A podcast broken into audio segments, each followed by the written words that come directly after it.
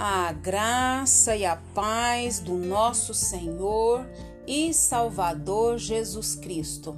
Aqui é Flávia Santos e bora lá para mais uma meditação.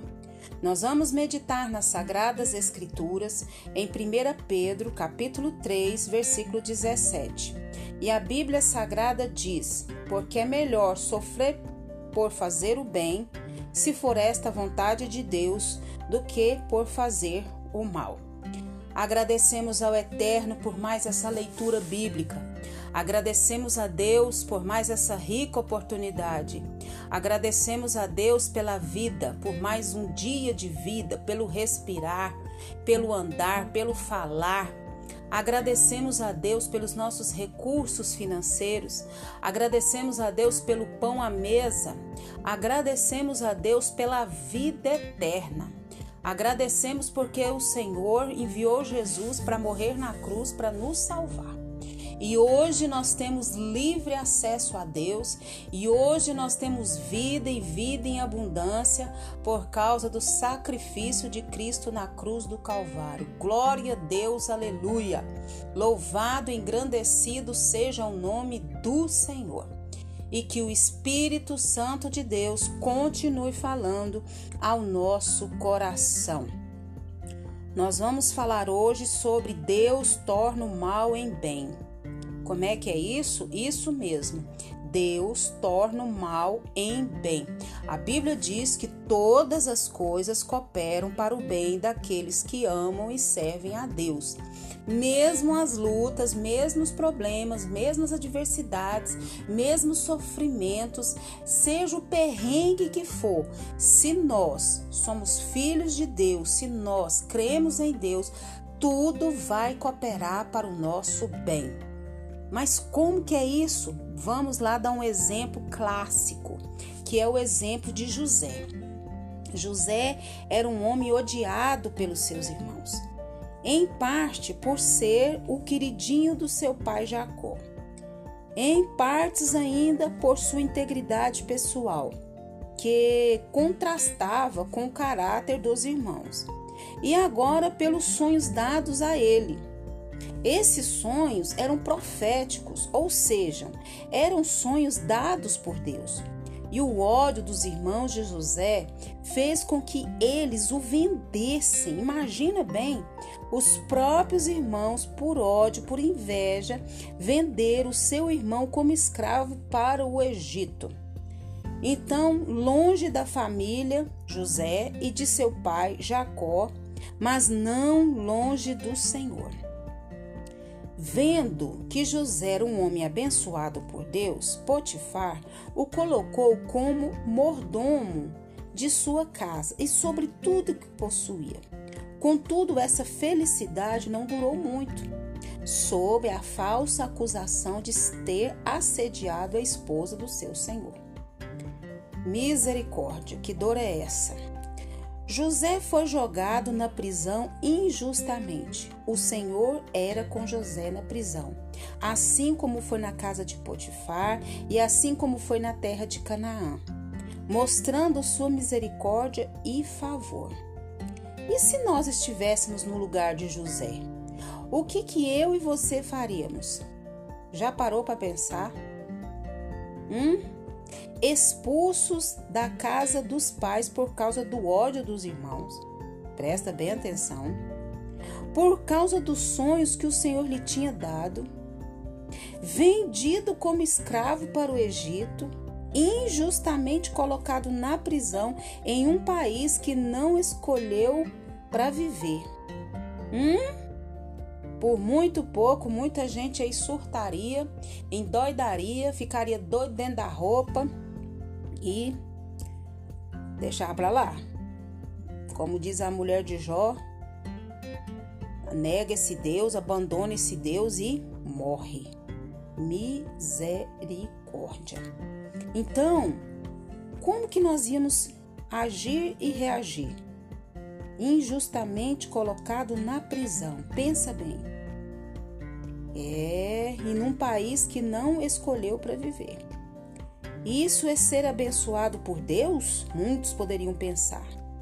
A semelhança de José, podemos não entender por que nos sobrevêm circunstâncias de dores.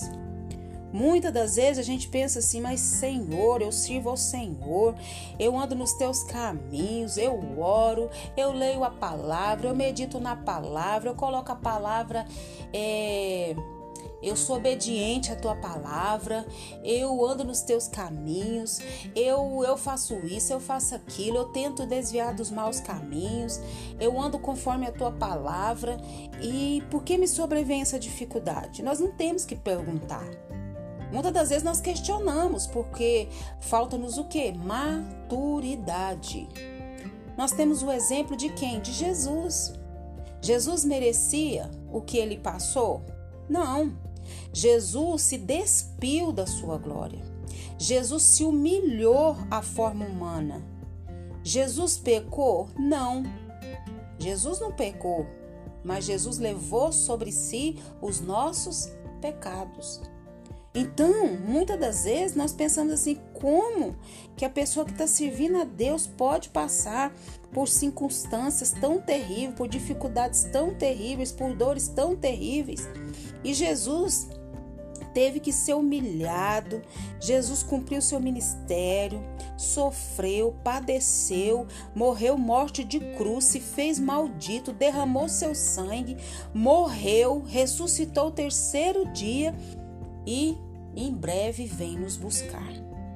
O importante, porém, é que o Senhor está conosco, como está escrito em Romanos 8, 28.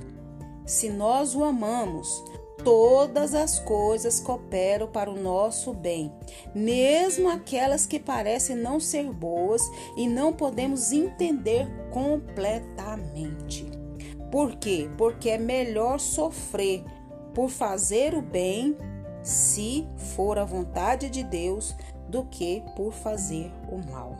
1 Pedro 3,17 então, que nós, como povo de Deus, independente das circunstâncias, independente das dificuldades, independente das incompreensões, das rejeições, por fazer a vontade de Deus, não fique triste, se alegre, porque você está fazendo o que? A vontade de Deus, porque é muito, muito, muito melhor sofrer fazendo o que é correto, fazendo o que é certo, fazendo principalmente a vontade de Deus, do que fazer o mal. Presta muito bem atenção no que o Senhor está falando conosco nesse dia. O Senhor está nos alertando, o Senhor está tocando a trombeta. Pode ter certeza que é daqui a algum tempo, ou amanhã, ou à tarde, ou sei lá que dia, vai nos acontecer algo que a gente vá decidir sobre fazer o bem e sobre fazer o mal. Mas, como servo de Deus, nós vamos fazer aquilo que é a vontade de Deus, aquilo que é o correto, aquilo que é o certo. E que o Espírito Santo de Deus continue falando aos nossos corações. Pai, em nome de Jesus, pedimos ao Senhor perdão dos nossos pecados, das nossas fraquezas, das nossas iniquidades nos ajuda sempre a andar conforme a tua vontade, a fazer aquilo que é o bem, aquilo que é o correto, aquilo que é a vontade do Senhor, em vez de fazer o mal, como muitas das vezes nós temos vontade, porque ainda somos pecadores. Pai, em nome de Jesus, continua nos ensinando. Obrigada por essa palavra. Pai, queremos agradecer por tudo que o Senhor fez, tem feito, sei que fará. Queremos agradecer, Pai, por todo o amor, cuidado, zelo, proteção, provisão para a nossa vida e para a vida dos nossos, para a vida dos teus filhos sobre a face da terra. Pai, queremos pedir ao Senhor que continue nos guardando dessa praga do coronavírus, de todas as pragas que estão sobre a terra. Deus, continua nos atraindo para a tua presença. Continua, Pai amado, nos despertando a orar, a ler a tua palavra, a estudar a tua palavra, até a revelação da tua palavra. Desperta-nos a estar nos teus caminhos. Desperta-nos, Pai, a limpar as nossas vestes, a nos purificar, nos santificar e a encher as lamparinas. Nós te pedimos nessa hora e já te agradecemos no nome de Jesus. Leia a Bíblia e faça oração se você quiser crescer. Pois quem não ora e a Bíblia não lê, diminuirá, perecerá, não resistirá e a vontade de Deus não fará. Um abraço e até a próxima, querendo bom Deus. Fui!